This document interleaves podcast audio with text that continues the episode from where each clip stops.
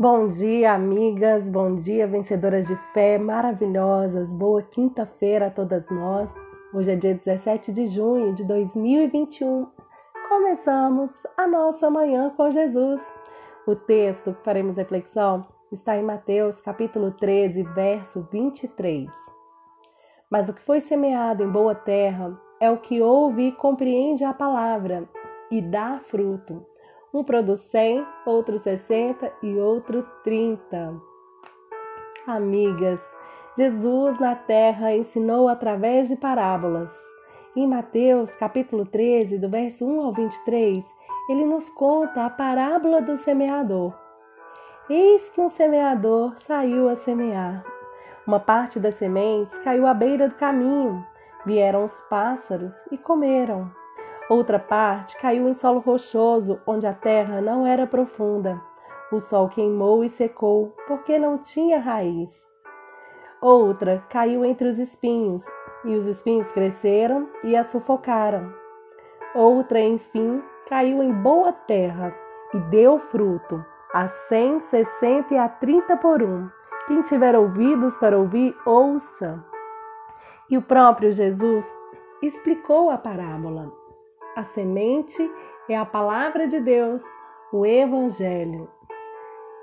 O semeador é quem anuncia a palavra de Deus. Mas existem quatro tipos de solo, são os diferentes tipos de reações quanto à palavra do Senhor. E cada solo determina como acontecerá com a semente em si. O solo à beira do caminho são pessoas que estão com o coração endurecido ainda, não estão receptivas à palavra de Deus. Aí vem o inimigo, na simbologia dos pássaros, e rouba-lhes a semente.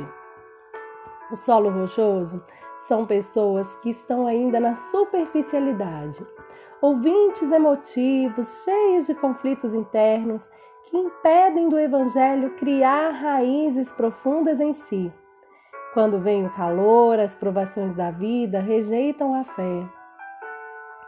O solo com espinhos são pessoas que ouviram, mas com o passar dos dias deixam as preocupações deste mundo ou os prazeres da vida sufocarem a palavra de Deus dentro de si. Vivem para satisfazer seus interesses.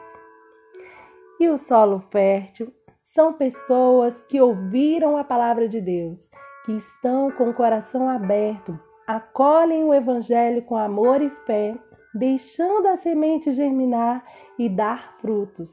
Multiplicam a semente, espalhando a mensagem de Cristo a outras pessoas. Que tipo de solo somos eu e você hoje? João Batista nos advertiu: preparai o caminho do Senhor Somos nós que precisamos preparar o caminho, o terreno do nosso coração todos os dias para receber o Evangelho de Cristo. Vamos orar? Pai amado, te louvamos por esse dia lindo, por teu infinito amor. Ajuda-nos a preparar o solo do nosso coração para te receber, tirando toda erva daninha, toda pedra, tudo aquilo que impede da semente do Evangelho germinar e produzir bons frutos.